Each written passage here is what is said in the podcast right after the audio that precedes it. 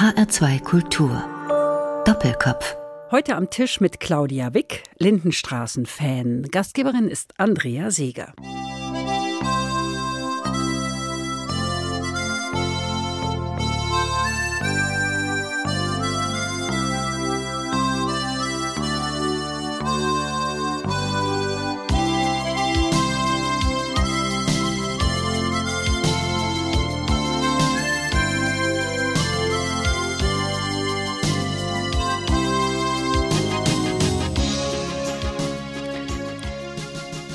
Claudia Wick.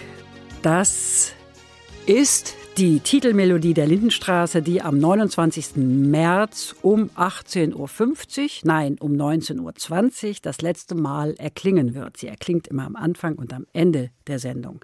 Schön, dass Sie mit uns heute diesen Abschied gestalten wollen. Wir schauen mit Ihnen noch einmal zurück auf gute 34 Jahre Lindenstraßen Soap in der ARD. Herzlich willkommen. Sie sind ja nicht nur Fan der Lindenstraße, sondern auch Fernsehwissenschaftlerin, Jahrgang 1964. Haben Sie sich eigentlich damit Ihr Hobby zum Beruf gemacht? Ja, meine Mutter hat immer die Sorge gehabt, das Kind guckt so viel Fernsehen, was soll aus dir werden? Und jetzt reicht hm. es höchstwahrscheinlich sogar bis zur Rente, weil ich jetzt im Museum bin und mir das auch egal sein kann, was aus dem Fernsehen wird. Frau Wick, hatte Ihre Familie 1964 im Jahr Ihrer Geburt schon einen Fernseher? Also es gibt jedenfalls Fotos, wo ich noch sehr klein bin und meine Familie schon einen Fernseher im Wohnzimmer stehen hatte. Und äh, ich kann schon sagen, ich bin ein Kind dieser westdeutschen Fernsehgeneration mhm. und habe, glaube ich, auch großes Glück gehabt, weil der WDR in dieser Zeit, in der ich dann angefangen habe, Fernseh zu schauen als Kind, ein sehr moderner Sender war, der sehr viel ausprobiert hat und die Holländer waren auch nicht weit. Das konnte man auch noch ein bisschen mitschauen, sodass ich, glaube ich, damals das Fernsehen von seiner besten Seite kennengelernt habe. Wo sind Sie aufgewachsen? Am Nieder Niederrhein in der Nähe von Düsseldorf. Ich hatte das Gefühl, Fernsehen ist was ganz Tolles. Vor allem auch, weil ich als Kind eben auf einem kleinen Dorf groß geworden bin mhm. und die Hochkultur nicht so einfach zu erreichen war. Und das Fernsehen ist ja auch ein Medium, das eben diese sozialen Unterschiede und kulturellen Unterschiede einebnen konnte. Mögen Sie die Lindenstraße? Das ist ja eine interessante Frage. Ich bin schon viel gefragt worden jetzt in der letzten Zeit auch, weil wir ja im Museum auch eine Sammlung Lindenstraße kuratiert haben. Mögen ist ein schöner Begriff. Ja, ich mag die Lindenstraße, weil sie so ein Teil meines Lebens ist, weil ich mich daran erinnern kann, wie es angefangen hat, weil ich dem mal näher gestanden habe, dann auch mal wieder ferner, weil ich als freie Journalistin dann immer diese Jubiläen feiern sollte, tausendste Lindenstraße oder irgendjemand stirbt in der Lindenstraße. Und jetzt zum Ende eben noch mal einen ganz intensiven Kontakt hatte weil wir uns im Museum für Film und Fernsehen entschlossen hatten, eine Sammlung über die Lindenstraße zu eröffnen. Und zwar bevor bekannt war, dass die Lindenstraße eingestellt wird, haben wir da länger dran gearbeitet. Und da habe ich eben nochmal mir dieses ganze Werk erschlossen von Anfang bis Ende und habe gemerkt, dass ich doch den großen Wurf darin noch gar nicht in seiner Gänze eigentlich erspürt hatte, solange die Serie am Start war. Und jetzt, wo es aufhört, das ist ja auch häufig so, dass man nochmal genau merkt, wie wichtig was gewesen ist, wenn es nicht mehr da ist. Sie mögen die Lindenstraße eher beruflich oder auch privat? Also ich gebe zu, das habe ich auch äh, den beiden Geißendörfers ähm, gestanden, als wir uns dann wieder getroffen haben, dass ich sie privat eine ganze Zeit lang aus den Augen verloren hatte, weil es eben immer schon da war und man ab und zu mal reingeschaltet hat und dachte, ach guck mal, die sind aber alle älter geworden oder Gung ist ja immer noch da. Und ich vergleiche das immer ganz gerne eben mit dem zurück ins Dorf kommen. Ich bin ja auch dann weggegangen aus dem Dorf, interessanterweise zur gleichen Zeit, wie die Lindenstraße angefangen hat. Und dann kehrt man nochmal zurück zu Hochzeiten oder zu runden Geburtstagen der Eltern oder zum Schützenfest oder weswegen auch immer und hat immer das Gefühl, es hat sich nichts verändert, weil man natürlich nur nach den Dingen schaut, die man selber noch kennt und auch gar nicht so große Lust hat, was das neue Dorf zu erkunden. Mhm. Das wird der Sache eben nicht gerecht und die Fans, die die ganze Zeit dabei geblieben sind, die konnten dann schon auch noch mal erzählen, was sich verändert hat. Und dann hatte ich eben, weil ich als Medienkritikerin natürlich auch die Aufgabe hatte, den Markt zu beobachten, habe ich es natürlich professionell nie ganz aus den Augen verloren. Und mhm. dann bin ich aber jetzt wieder zurückgekehrt, auch emotional. Auch privat. Auch privat sozusagen. Die beiden Geisendörfers, damit meinen Sie Hans W., den Vater, und Hanna, die Tochter, die in die Fußstapfen ihres Vaters getreten ist. Das ist noch gar nicht so lange her. Können Sie sich noch erinnern, wann und wo Sie die erste Folge der Lindenstraße geschaut haben? Ja, das kann ich ganz gut erinnern. Ich habe in Köln Theater, Film und Fernsehwissenschaften studiert. So als Kind des Rheinlands war das so der erste Weg raus aus dem Elternhaus und bin dann aber eben im Herbst 1985 nach Berlin gegangen, um hier weiter zu studieren und wohne ja auch und lebe jetzt ja auch immer noch in Berlin. Und da war ich sehr fern der Heimat und hatte so einen kleinen Würfelfernseher und natürlich als junge Studentin, die eben Fernsehwissenschaften studiert, war natürlich total klar, dass man sich diese erste Folge anschaut. Und ich weiß noch, dass ich es vor allem sehr wohltue, wohltuend fand, dass vor allem die Kinderdarsteller, die ja auch alle aus dem Rheinland kamen, die Serie spielt ja in München, wird aber in der Nähe von Köln gedreht, dass die alle so diesen wunderbaren rheinischen Singsang hatten. Und deswegen war mir das von Anfang an vertraut. Warum wird die Serie in der Nähe von Köln aufgezeichnet und spielt aber in München? Was soll denn das? Ja, was soll er? Das hat man sich wirklich immer gefragt. Da kommt immer die Frauenkirche am Anfang ja. und danach hat man eigentlich das Gefühl, man befindet sich eigentlich tief in Westdeutschland. Ja. Das hatte was damit zu tun, dass Hans W. Geisendörfer ist ein Süddeutscher. Er hatte die Idee zur Lindenstraße aus England mitgebracht, wo er mit seiner Frau, die selber ähm, aus Großbritannien kommt, immer die Coronation Street geguckt hatte. Und dann hatte er festgestellt, was für eine Bindungskraft das hatte, dass die Familie immer sagte, du Hans, kannst ja kommen und gehen, wann du willst, aber wenn die Coronation Street läuft, dann müssen wir hier alle gucken. Und dann hat er gesagt, das möchte ich auch machen und hat sofort auch festgestellt, dass der Kern eben ein Heimatgefühl ist. Und dann hat er gesagt, ich kann dieses Heimatgefühl nur süddeutsch schreiben, ist zum Bayerischen Rundfunk gegangen, hat gesagt, wollt ihr das nicht mit uns machen? Und der Bayerische Rundfunk hat gesagt, nee, wollen wir nicht oder können wir nicht oder warum auch immer. Jedenfalls ist dieses Exposé abgelehnt worden. Und dann, jetzt kommen wir wieder zu meinem Heimatsender, dem WDR, hat aber der WDR gesagt, wir können uns das vorstellen, wir machen das, wir finden das eine gute Idee. Auch dieses Experimentelle zu sagen, wir drehen eben relativ zeitnah pro Woche ein Stück. Industrielle Produktionsweise heißt das heute. Das können wir uns vorstellen, das können wir machen. Wir haben dann Studio in Bocklemünd, wir machen das. Und äh, dann hat aber Geißendörfer gesagt, ich schreibe es aber trotzdem für München. Und darauf hat man sich dann geeinigt. Die erste Folge lief am 8. Dezember 1985. Am 29. März um 19.20 Uhr ist Schluss. Dann ist die letzte, die 1758. Folge gelaufen. 34 Jahre lang haben wir zugesehen, wie aus dem damals sieben siebenjährigen Klaus Beimer ein erwachsener Mann wird, ein Journalist und guter Vater. Wir haben kriminelle Taten gesehen, Todesfälle, Hochzeiten, Krisen über Krisen, Engagement, Liebe, Hass, Leidenschaft. Was wird Ihnen am meisten fehlen, Claudia Wick? Mir fehlt, glaube ich, an der Lindenstraße am meisten das Gefühl, dass die alle immer noch da sind. Also genau dieses Heimatgefühl, das das Fernsehen ja in den langlaufenden Formaten sehr gut einem anbieten kann, zu sagen, es kommt jeden Tag die Tagesschau oder hier und heute oder was immer eben man sich dann so ausgesucht hat. Hier ist es dann die Abendschau. Und dazu gehört die Lindenstraße auch Sonntagabend, passiert da was und ich kann dabei sein oder ich kann es auch nicht. Es sind ja viele auch von den älteren Schauspielern schon ausgeschieden. Also Hermann Luger zum Beispiel, der den Hans Beimer gespielt hat, ist ja schon vorher aus der Lindenstraße ausgestiegen. Ich könnte es jetzt so zuspitzen, dass mir Helga Beimer am meisten fehlen wird, weil sie eben die ganze Zeit dabei war. Und so schön Spiegeleier brät. Und so schön Spiegeleier brät und immer verlässlich die Plätzchen an Weihnachten anbrennen. Das ja. ist wirklich sehr so ein paar schöne Dinge, die man dann eben als Dauerzuschauerin auch lieb gewonnen hat. Gute Zeiten, schlechte Zeiten ist eine tägliche Soap im Fernsehen. Die Macher haben früher 24 Sendeminuten am Tag produziert. Jetzt sind es 42 Sendeminuten mhm. pro Tag. Geißendörfer brauchte für eine Folge eine Woche? Naja, er hatte nicht mehr vor. Man müsste die Geschichte ein bisschen umgekehrt erzählen. Also als die Lindenstraße angefangen hat, haben alle gesagt, oh weia, oh weia, ob das wohl gelingt, dass dieser Mann wirklich verlässlich, ohne Pause, immer diese eine Folge abgibt. Er musste also nie mehr machen. Warum sollte er sich also sozusagen stärker beeilen?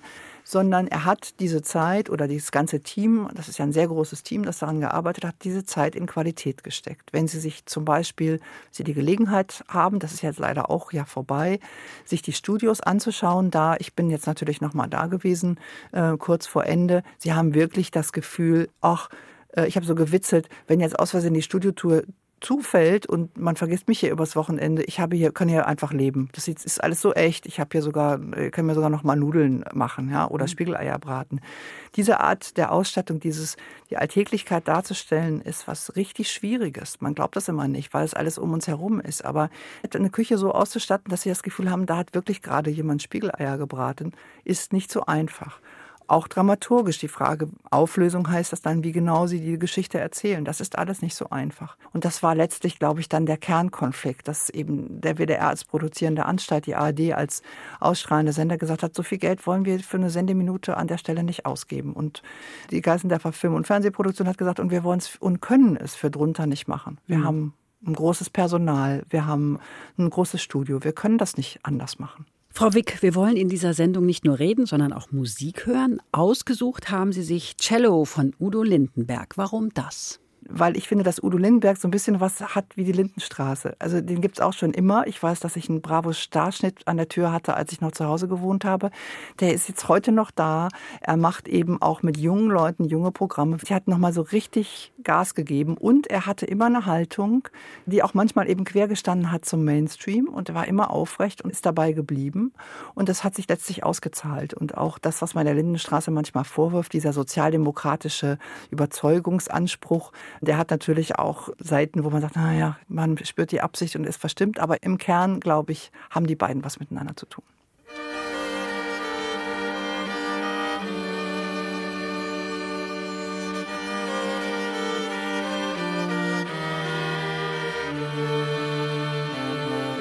Getrennt oder mit dem Moped oder schwarz mit der Bahn.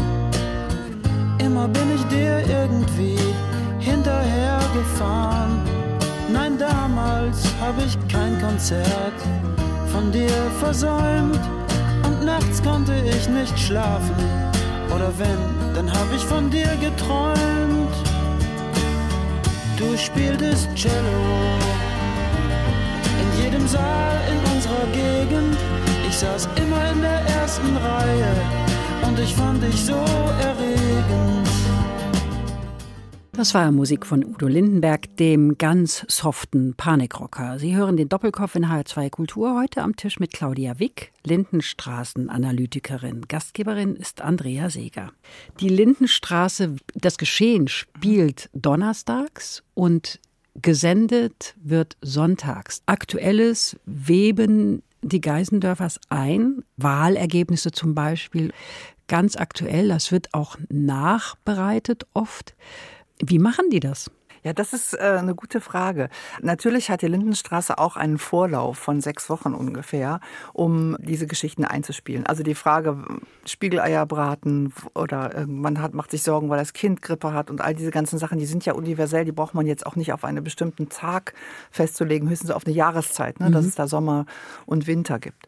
Dann gibt es aber noch die Möglichkeit, bestimmte kleine Slots freizuhalten, wenn man voraussehbare Ereignisse hat. Also das, was unvorhergesehen passiert, kann die Lindenstraße letztlich nicht covern, weil sie eben schon auch dann aus der Konserve kommt. Aber wenn Sie eben wissen, es ist eine Bundestagswahl, es ist ja ein planbares Ereignis und Sie haben so eine Ahnung, es gibt nur drei Parteien, wie das wohl ausgehen könnte, dann können Sie die Schauspieler kurz vorher nochmal ins Studio bringen und diese Szenen mehrfach drehen. Nämlich mit dem oh Mensch, mein Gott, die SPD hat gewonnen und oh mein Gott, die SPD hat verloren. Oh mein Gott, die SPD muss in eine große Koalition. Sie können sozusagen alle Varianten drehen.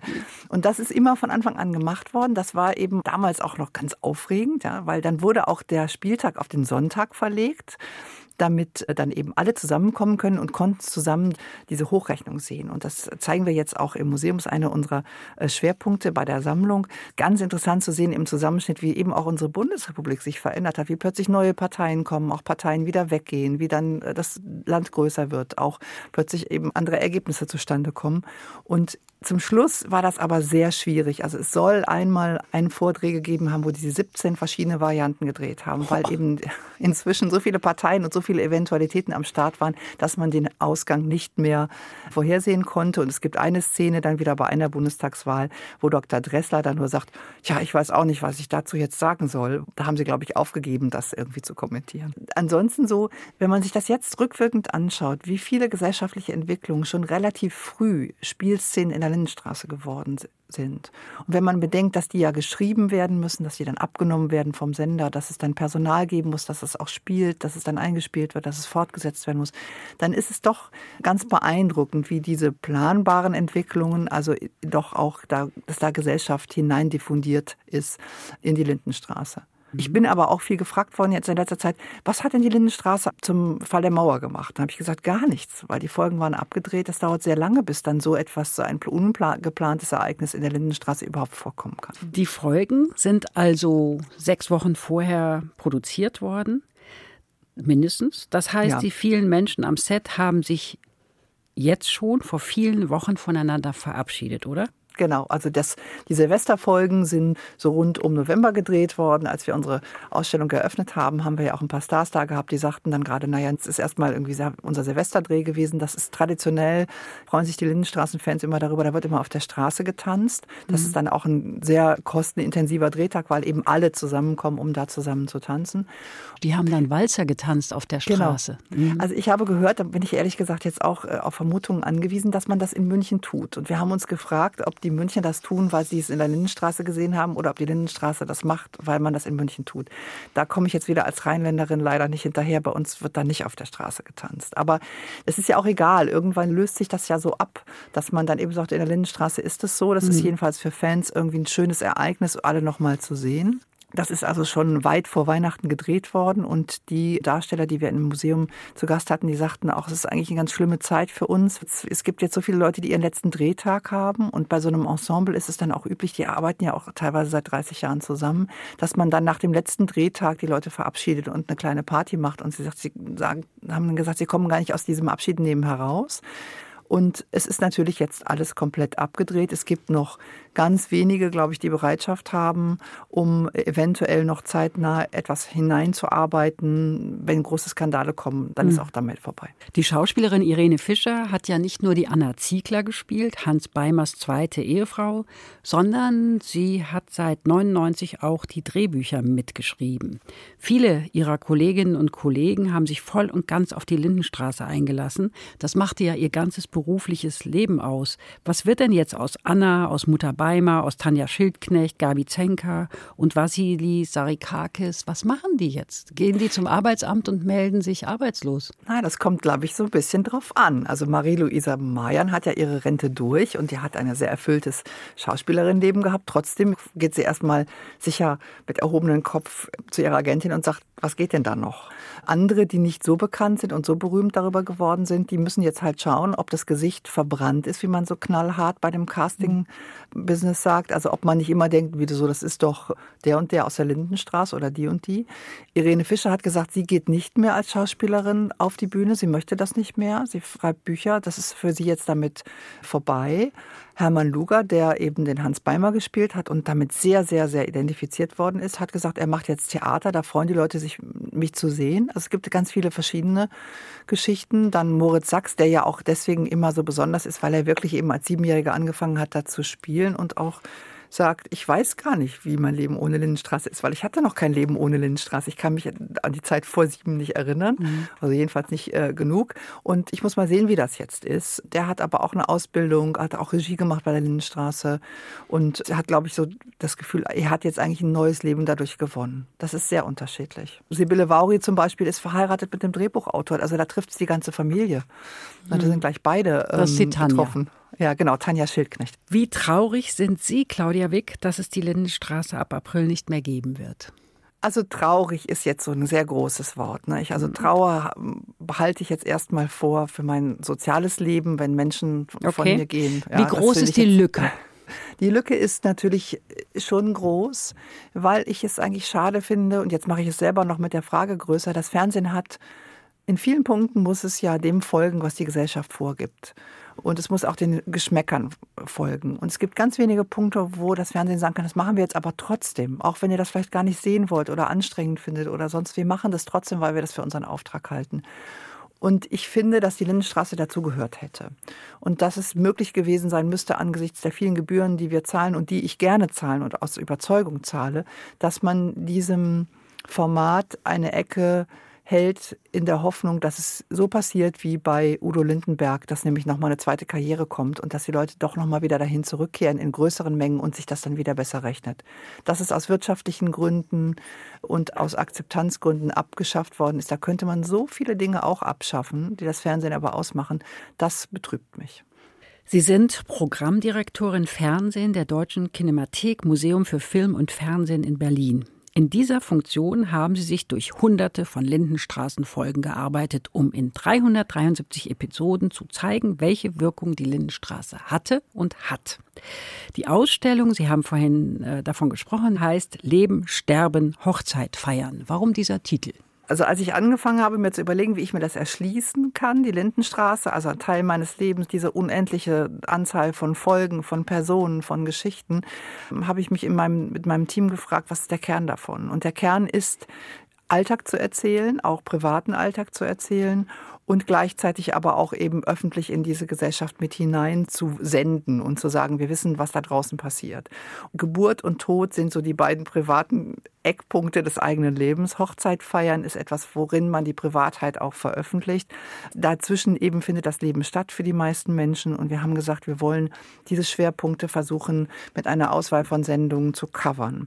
Und deswegen haben wir alle Folgen, in denen geboren wird oder wir haben dann gesagt, gut, wir nehmen auch Taufen noch dazu und gestorben wird oder jemand beerdigt wird, haben wir in der Sammlung jetzt aufgenommen. Alle Hochzeitsfolgen, alle Weihnachtsfolgen und die Wahlfolgen, über die wir schon gesprochen haben und dazu eine Auswahl von Folgen, wo eben soziales Engagement gezeigt wird.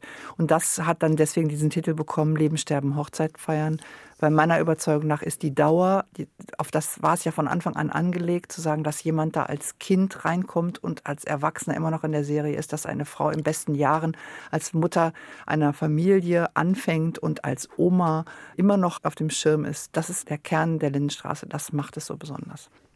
Sie können sich das ja auch bei YouTube oder auch auf dem WDR alle Folgen anschauen, aber eben diese Kompilation, dass man das irgendwie gebündelt sieht, dass in, an diesen einzelnen Aspekten, das finden die Leute, nicht nur ich, das finden auch die Leute, die sich das angucken, sehr gut, weil man eben diese verrinnende Zeit daran ganz gut erkennen kann. Wir haben aber auch in Zusammenarbeit mit den Machern der Lindenstraße ein paar schöne Exponate bekommen. Jetzt wird es ganz fähig. Es werden sich noch einige daran erinnern, vielleicht, dass Hans und seine Familie eine Zeit lang mal Strom sparen wollten und deswegen die Heizung abgeschaltet mhm. haben und in Wohnsäcken rumgelaufen sind. Das waren so große Einteiler, wie so große Babyanzüge. Das ist heute wieder sehr modern bei den jungen Leuten, diese Einteiler zu tragen. Und ganz im Sinne auch des Titels haben wir das Hochzeitskleid von Helga Beimer auch ausgestellt und noch eine ganze Reihe von anderen Exponaten. Zum Beispiel, da würde ich auch gerne noch mal drauf zu sprechen kommen. Die Ausstattung der Lindenstraße, hatte ich ja schon gesagt, ist wirklich sehr besonders. Und Toni Lüdi hat da die Ausstattung innen und außen gemacht. Diese ganze Straße, die da entstanden ist, das ist sehr interessant, das nachzuvollziehen. Da haben wir auch ein paar schöne Belege für. Und da gibt es tatsächlich eine Notiz, wo Hans Geisendörfer zu Toni Lüdi, dem Szenenbildner, sagt, fahr mal nach München zu der und der Adresse. So soll die Lindenstraße Straße aussehen. Und wenn Sie diese Adresse heute bei Google eingeben und schauen sich das Haus an, dann ist es, sieht es wirklich aus wie die Lindenstraße. Und das ist ganz schön, dass man an diesem kleinen Punkt nochmal sieht, wie genau auch da der Versuch unternommen worden ist, wirklich Alltag abzubilden und nicht irgendeine naturidentische Kulisse. Ich habe das gemerkt an rotbraunen Sofakissen. Die habe ich mir mal gekauft oder habe ich für uns gekauft, für unser Wohnzimmer bei einem großen schwedischen Möbelhaus. Mhm. Und dann lagen die da und ich gucke die Lindenstraße und denke, boah, die haben unsere Kissen. Ich weiß nicht, ob Ihnen das auch mal so gegangen ist, aber dann denken Sie, ja, das ist so mitten im Leben. Genau, das ist eben mitten im Leben. Es ist übrigens so, dass das große schwedische Möbelhaus auch Ausstatter für viele andere Formate ist, vor allem auch im Privatfernsehen, wo die eben dann auch die Werbung machen können. Aber da sieht es dann so aus, als wäre man in diesem Möbelhaus. Und bei der Lindenstraße ist es wirklich eine Kombination davon, dass eben Dinge aus diesem Möbelhaus kommen oder dass eben jemand sich auch mal neu äh, einrichtet, aber dass sie eben auch alte Dinge da haben. Das ist, wird wirklich erstmal überlegt, würde diese Frau sich jetzt neu einrichten? Wann würde Mutter Beimann eine neue Küche bekommen? Warum eigentlich? Wann würde sie sich wirklich mal neu einrichten? Und als ich da in den Kulissen war, ist es mir wirklich so gegangen, dass ich dachte, diese Schlüffkes, die da stehen, im Schlafzimmer dieser Figur, da hätte ich das Gefühl, die müssten jetzt ein bisschen müffeln. Das tun die natürlich nicht, weil die ja gar nicht wirklich getragen werden, aber sie sehen so aus, als wären sie ausgelatschte Hauslatschen und hätten nur so ein bisschen Eigengeruch angenommen. Mhm. Und das ist es auch, was so teuer wird. Die Hausschuhe zu kaufen, das ist ja relativ einfach, aber die so aussehen zu lassen, dass Sie und ich das Gefühl haben, das könnte auch unsere Wohnung sein, das ist das Besondere. Für wie hoch halten Sie das aufklärerische Potenzial der Lindenstraße, Claudia Wick? Wenn ich ganz ehrlich bin, für nicht so hoch, wie mhm. es über hoch gehalten worden ist. Es ist so ein bisschen wie bei Ratgebersendungen, die ich im Übrigen auch gerne gucke. Da sitzt man dann abends irgendwie nach Feierabend und schaut sich an, was man tun würde, wenn man einen Luftentfeuchter bräuchte. Man braucht aber gar keinen Luftentfeuchter. Und wenn man ihn braucht, dann ist auch diese Information aus der Ratgebersendung auch irgendwie veraltet. Da ist das Internet ja viel besser da drin, Ratgeber zu sein an der Stelle, wo man es wirklich auch braucht. Und so war das bei der Lindenstraßen in vielen Punkten auch. Es sind Geschichten konstruiert worden. Es sind an Figuren, äh, Schicksale, sehr häufig Krankheiten rangeschrieben worden, in der Hoffnung, dass es dann für die Leute eine aufklärerischen Wirkung hat. Und ich glaube, dass das wirklich nur zum Teil wirklich große Effekte hat. Vielleicht am meisten noch bei den Krankheiten, weil wenn eben so eine Figur wie die Gabi plötzlich nicht mehr hören kann und dann erzählt wird, wie das eigentlich für sie ist, wenn sie sich äh, abgehängt fühlt, weil sie nicht mehr äh, teilnehmen kann am Familienleben, weil sie es nicht hört, dann ist das vielleicht was, wo ich sagen kann, okay, vielleicht habe ich eine Kollegin, die auch schwer hört und dann kann ich mich vielleicht ein bisschen besser der gegenüber verhalten. Aber das ist, glaube ich, der Punkt, der nicht so wichtig war eigentlich, wie die Tatsache, dass wir so Freunde geworden sind mit den Figuren und dann deswegen auch uns etwas gemerkt haben, was wir uns normalerweise nicht gemerkt hätten. Ist es nicht so, dass die Lindenstraße auch dazu beigetragen hat, dass für Schwulen und Lesben das Leben leichter geworden ist? Ja, also ich, wie gesagt, ich will es nicht kleinreden. Das fände ich jetzt auch nicht fair, weil die Lindenstraße hat es ja in einer sehr guten Absicht gemacht. Dieser schwule Kuss, der war sicher sehr wichtig. Und sicher um sehr früh?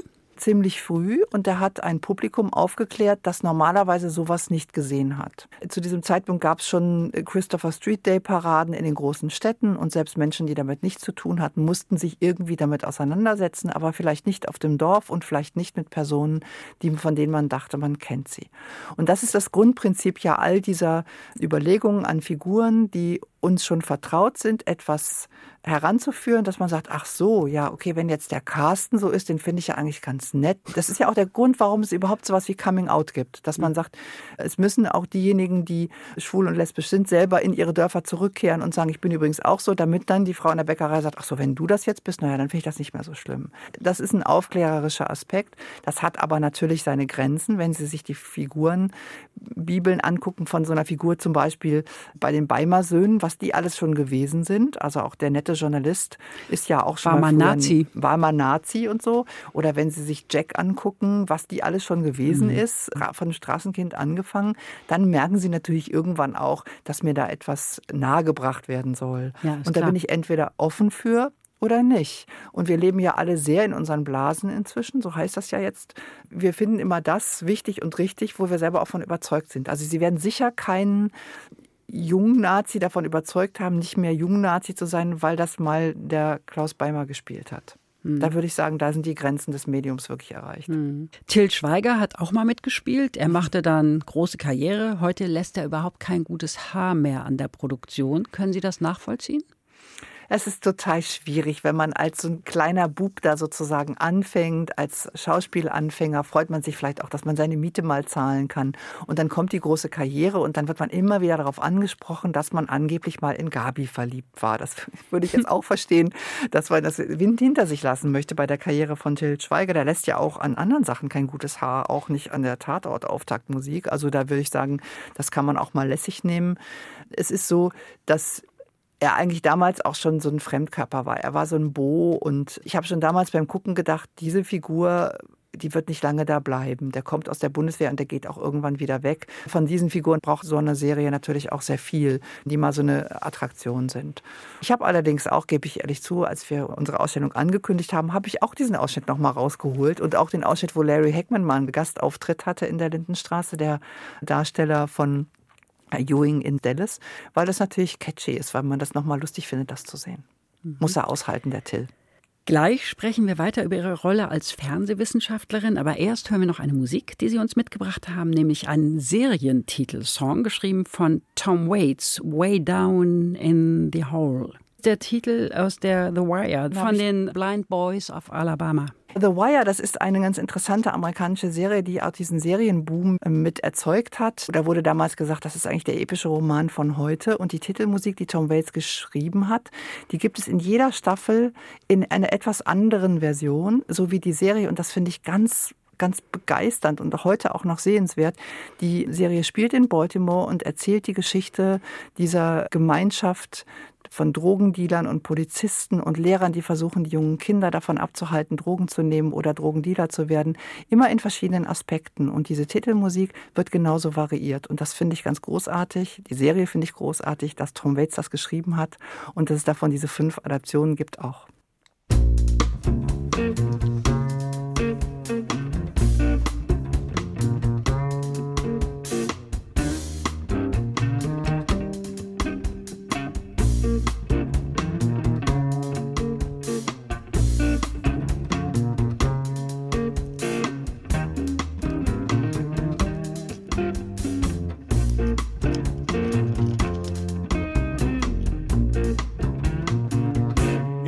Walk through the garden, you better watch your back.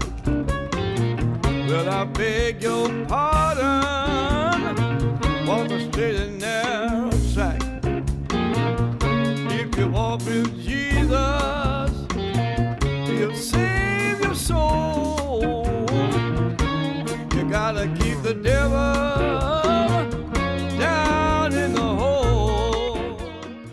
The Blind Boys, Alabama. Sie hören den Doppelkopf in H2 Kultur heute am Tisch mit Claudia Wick, Lindenstraßenbewahrerin. Gastgeberin ist Andrea Seeger.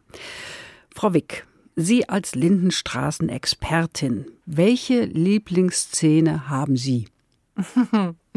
Das ist wirklich was, was ich gar nicht beantworten kann und gar nicht beantworten möchte, weil ich finde, diese Cliffhanger sind eigentlich alle immer großartig. Also das ist ja der Moment, an dem die Folge auf etwas zuläuft und man hat schon so eine Ahnung, jetzt kommt gleich diese Musik und es bleibt gleich stehen und ich möchte aber jetzt unbedingt wissen, sagt jetzt irgendwie die Tochter, ja, nein, der hat mich nicht angetatscht oder nicht. Also darauf läuft es immer zu und das ist eigentlich immer von Woche zu Woche mein neuer Lieblingsmoment.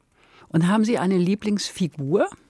Also ich hatte, als ich angefangen habe, ich habe ja anfangs gesagt, da war ich Studentin und habe das auch noch sozusagen, die ersten zehn Jahre habe ich es wirklich so mitgeguckt, auch als, vor allem als Fan. Mhm. Da hatte ich die Beate Flöter als Lieblingsfigur, weil die war so motzig, die, die hätte auch in Berlin leben können. Lustigerweise ist die dann irgendwann auch mal nach, in der Serie nach Berlin gezogen. Ich weiß, dass die Schauspielerin hinterher eben ganz verzweifelt war, weil die Leute ein bisschen drüber gelacht haben, dass sie so Kölsch gesprochen hat, was natürlich für die Serie nicht gut war. Sie hatte selber das Gefühl, sie spricht Hochdeutsch, aber aber sie hat da diesen Singsang gehabt. Ich fand es eben vielleicht deswegen auch besonders interessant. Sie hatte ungefähr mein Alter und sie hatte vielleicht auch ein bisschen meine Motzigkeit. Es ist auch sehr identifikatorisch, wenn man da so besonders mochte in der Lindenstraße. Heute mag ich den Carsten Flöter sehr gerne, weil er eben auch so ein Langzeitüberlebender ist. Der Georg Uecker, dem geht es ja auch gesundheitlich nicht so gut und er hat auch viel irgendwie mit als Schwuler da in der Serie dafür getan, dass die homosexuellen Bewegung auch Zulauf bekommen hat und dass da so ein Selbstbewusstsein entstanden ist. Das finde ich natürlich vom Kopf her auch eine tolle Figur. Und wie gesagt, ich mag den Georg Uecker auch sehr gerne. Aber damals, wenn ich ganz ehrlich bin, da war es die Beate. Kennen Sie die Schauspielerinnen und Schauspieler eigentlich persönlich? Natürlich überhaupt auf gar keinen Fall alle. Aber zum Zehnjährigen, damals war ich Medienredakteurin der Taz und als Journalistin hat man ja den einen Vorteil, dass man sich manchmal auch private Wünsche erfüllen kann, indem man Neugier befriedigt. Und ich habe dann zum Zehnjährigen der Lindenstraße, was man damals schon irre lang fand, wo man dachte, Mann, dass die zehn Jahre durchgehalten haben, habe ich ein großes Sonderheft gemacht und bin ins Rheinland gefahren, bin eben in die Studios gefahren und habe dann mit vielen Leuten gesprochen, hinter den Kulissen und eben auch auf der Bühne, habe Interviews gemacht und da habe ich viele kennengelernt. Und dann habe ich immer mal wieder auch wird man halt als Expertin zu solchen Runden geladen, wo es dann um Themen geht, wie der erste schwule Kuss oder braucht es noch die Lindenstraße. Da habe ich viele von denen wieder getroffen und jetzt ins Museum auch wieder eingeladen. Und ich muss sagen, das ist natürlich jetzt keine Sache, die wichtig ist für das Endprodukt, ob man die Lindenstraße gut findet oder nicht. Aber ich möchte es trotzdem sagen, der Zusammenhalt dieses Ensembles und wirklich auch die Bereitschaft, sich mit den Fans auseinanderzusetzen und das, was man tut, auch wirklich zu lieben und zu ehren und zu mögen, das fand ich immer schon ganz faszinierend da. Ich bin da jedes Mal gerne gewesen und finde, dass die Leute, die da gearbeitet haben, dann ganz authentischen und auch herzenswarmen Job gemacht haben. Und als Journalistin ist es mir häufig passiert, dass ich zu Leuten gekommen bin, die etwas gemacht haben, was ich gut fand. Und die haben mir als allererstes erzählt, dass sie es ja eigentlich selber persönlich doof finden. Und das finde ich immer schade, wenn man Erfolg mit etwas hat und sich dann als erstes davon abgrenzen muss. Und das haben die nie gemacht. Sie haben es gerade erwähnt. Sie waren bei der Taz Claudia Wick, Chefredakteurin sogar. Wie kam das? ja, das habe ich mich beim Tun auch gefragt und hinterher ist recht.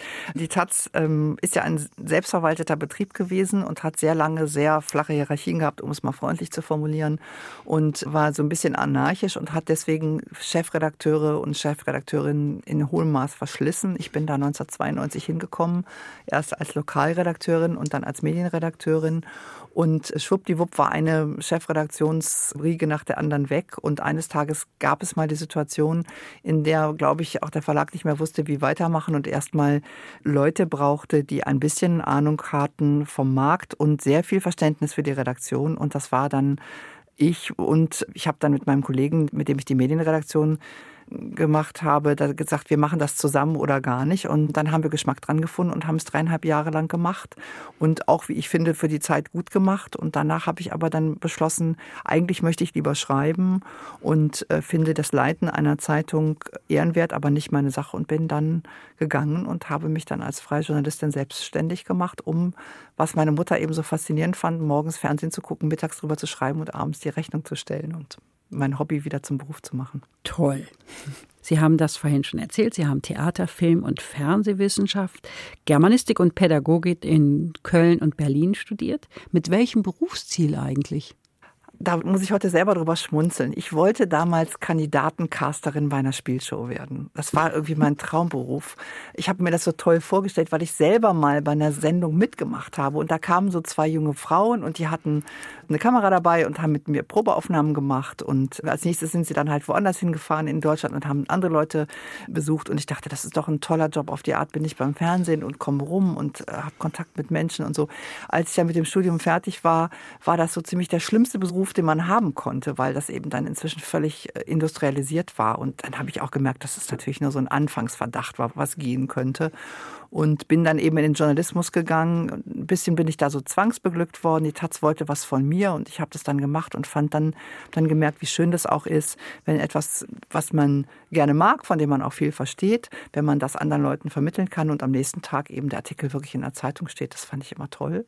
Radio ist ja noch schneller, aber Tageszeitung ist schon auch ziemlich schnell gewesen zu dem Zeitpunkt, 90er Jahre, als es das Internet noch nicht gab. Und da habe ich dann gedacht, das ist mein Beruf. Der öffentlich-rechtliche Rundfunk steht in der Kritik. Menschen fragen, ob wir ihn noch brauchen. Was entgegnen Sie ihnen? Also ich finde, wir brauchen ihn heute mehr denn je, weil wir eine Vertrauensagentur brauchen, eine Institution, ein Medium brauchen, wo wir sagen, da schalte ich jetzt ein. Ich habe gehört, gestern ist irgendwas in Thüringen passiert und ich will jetzt die ganze Wahrheit haben und ich will das auch seriös berichtet haben. Und dafür brauchen wir einen unabhängigen Akteur. Und alles, was privat finanziert ist, darf zu Recht auch beteiligt sein und darf versuchen, eben Geld zu machen und kann das nicht auflösen, diesen Auftrag. Und ich glaube, wir haben einfach historisch eine sehr gute Erfahrung gemacht damit. Wir haben dieses System ja von den Briten geschenkt bekommen nach dem Krieg. Ich finde es eigentlich auch nicht viel Geld, muss ich ganz ehrlich sagen, im Verhältnis zu dem, was viele Leute für Netflix oder Sky oder für, also für ihre Fußballrechte ausgeben, ist das, was man bekommt für diese Gebühr, sehr viel. Und ich finde, wir sollten uns das geben, dass wir das erhalten. Claudia Wick, das lineare Fernsehschauen ist ein Auslaufmodell. Stimmen Sie dem zu? Ja, ich gucke auch nur noch ganz wenig linear. Ich glaube, die Frage, was Fernsehen ist, die stelle ich mir schon seit mehreren Jahren. Früher dachte man, es wäre ein Apparat, der Fernsehapparat. Wenn ich den benutze, dann ist das Fernsehen. Oder man denkt dann, irgendwas ist das, was da rauskommt. Jetzt stellen wir fest, das, was da rauskommt, kann ich aber auf meinem Handy auch anschauen. Und dann ist die Frage, ist es eine Tätigkeit? Also wenn ich Fernsehen gucke, bin ich eben nicht im Kino und unterhalte mich nicht mit anderen Leuten und bin auch nicht im Theater. Das ist alles sehr verworren geworden. Und wenn ich jetzt in der Mediathek hin und her zeppe und mir da was suche, was ich gerne sehen möchte, sage ich auch immer noch, es ist Fernsehen das wird, glaube ich, auch noch lange Zeit so bleiben und irgendwann wird sich sogar diese Frage auflösen. Alles, was sich bewegt und alles, was so vermittelt ist, ist höchstwahrscheinlich irgendwann Fernsehen, Kino, Streaming und alles auf einmal. Die evangelische Kirche in Deutschland hat sie in die Jury des Robert Geisendörfer Preises berufen. Ist das mehr Ehre oder mehr Arbeit? Also das war vor allem eine große Ehre, weil ich auch sagen muss, dass ich aus der Kirche ausgetreten bin Und als man an mich herangetreten ist und hat gesagt, wir brauchen jetzt jemanden mit fachlicher Kenntnis und wir würden Sie gerne als Fachmitglied kooptieren, habe ich gesagt, können Sie gerne machen, aber ich bin zwar evangelisch getaubt, aber nicht mehr in der Kirche. Da äh, gab es erst ein kurzes Stutzen und dann ist extra deswegen die Statuten geändert worden, weil früher durfte man eben nicht Mitglied dieser Jury sein, ohne in der Kirche aktiv zu sein. Und dann hieß es, wurde das geändert, glaube ich, in die Mehrheit der Jury muss in der evangelischen Kirche sein. Und das fand ich eine sehr große Ehre. Ich bin aber getauft und bin auch im christlichen Glauben erzogen, sodass wir uns gut unterhalten konnten. Und ich habe auch sehr viele interessante Begegnungen mit den Bischöfen der evangelischen Kirche da gehabt. Und wir haben uns da immer sehr gut verstanden. Sind Sie wieder in die Kirche eingetreten? Nee, bin ich noch nicht. Es gab einen sehr netten Bischof, der da die Jury geleitet hat. Dem habe ich versprochen, dass wenn ich es je mache, dann soll er es tun. Und das war sozusagen ein Handschlag, aber es ist noch nicht so weit gekommen. Aber Sie schließen das nicht aus, wie ich Ihren Worten entnehmen kann. Wenn wir jetzt im anekdotischen Bereich sind, dann erzähle ich jetzt noch eine Geschichte, die ich schon lange nicht mehr erzählt habe. Als ich damals bei der Taz angefangen habe, war ich noch in der Kirche. Und es gab also eine Basis, dass die gesagt haben bei der Taz, niemand geht mit weniger als 2000 Mark nach Hause. Das war damals ja noch zu D-Mark-Zeiten. Damit war netto gemeint. Und ich dachte, gut, davon kann ich in Berlin gut leben. Und dann kam mein erster Scheck und dann waren es aber keine 2000 Mark. Und dann bin ich zur Verwaltung gegangen und habe gesagt, ihr habt doch gesagt, ich kriege jetzt 2000 Mark. Wieso kriege ich keine 2000 Mark? Und dann haben die gesagt, also wenn du spendest an die evangelische Kirche, ist nicht unser Problem.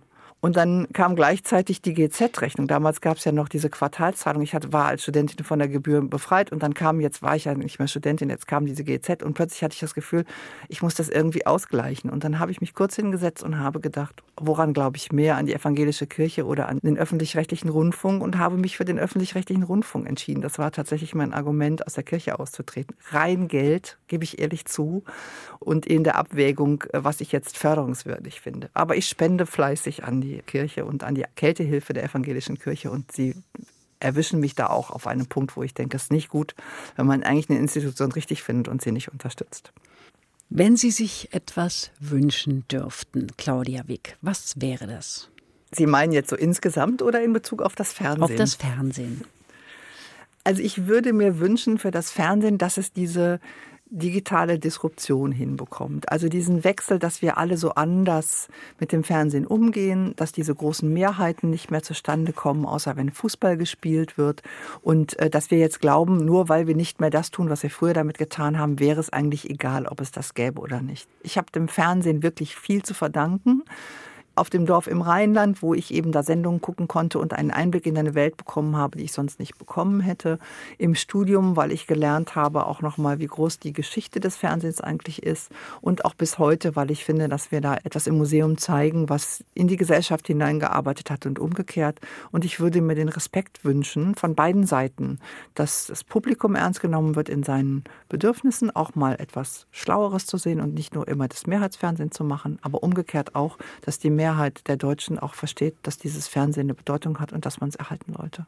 Wir erfüllen Ihnen jetzt leider nur einen Musikwunsch, aber immerhin, nämlich ein Stück aus einer Krimiserie, Die Brücke Transit in den Tod. Was hat es damit auf sich? Ja, das ist eine meiner Lieblingsserien. Das ist eine Serie, die hat 2011 angefangen, ist von den Schweden und den Dänen zusammen äh, produziert worden und co-produziert mit dem ZDF. Das wissen auch so wenig Leute, dass das ZDF sehr viele von diesen sogenannten High-End-Serien mitgemacht hat. Und im Zentrum steht eine Ermittlerin, die ein Asperger-Syndrom hat und deswegen knallhart denken kann und sozial nicht so wahnsinnig kompatibel ist. Und das ist eine sehr, sehr spannende Serie, sehr düster, wie wir gleich auch an der Musik hören werden. Und die spielt links und rechts von der Öre-Sundbrücke. Bevor wir das jetzt hören, möchte ich mich bedanken, Claudia Wick, für dieses sehr schöne Gespräch, was ja eigentlich ein Abschiedsgespräch ist. Danke Ihnen fürs Zuhören, sagt Andrea Seeger.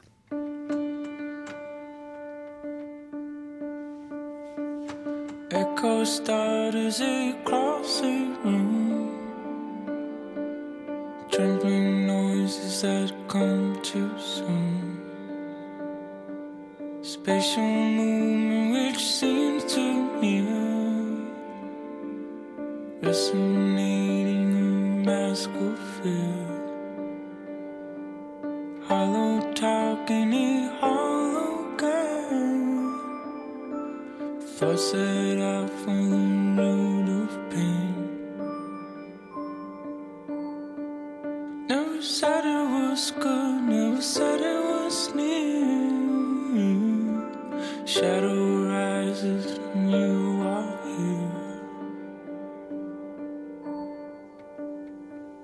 Das war HR2 Kultur Doppelkopf. Aus urheberrechtlichen Gründen müssen wir Musiktitel in unserem Podcast-Angebot ausblenden. Weitere Sendungen, die Sie jederzeit hören können, finden Sie auf hr2.de.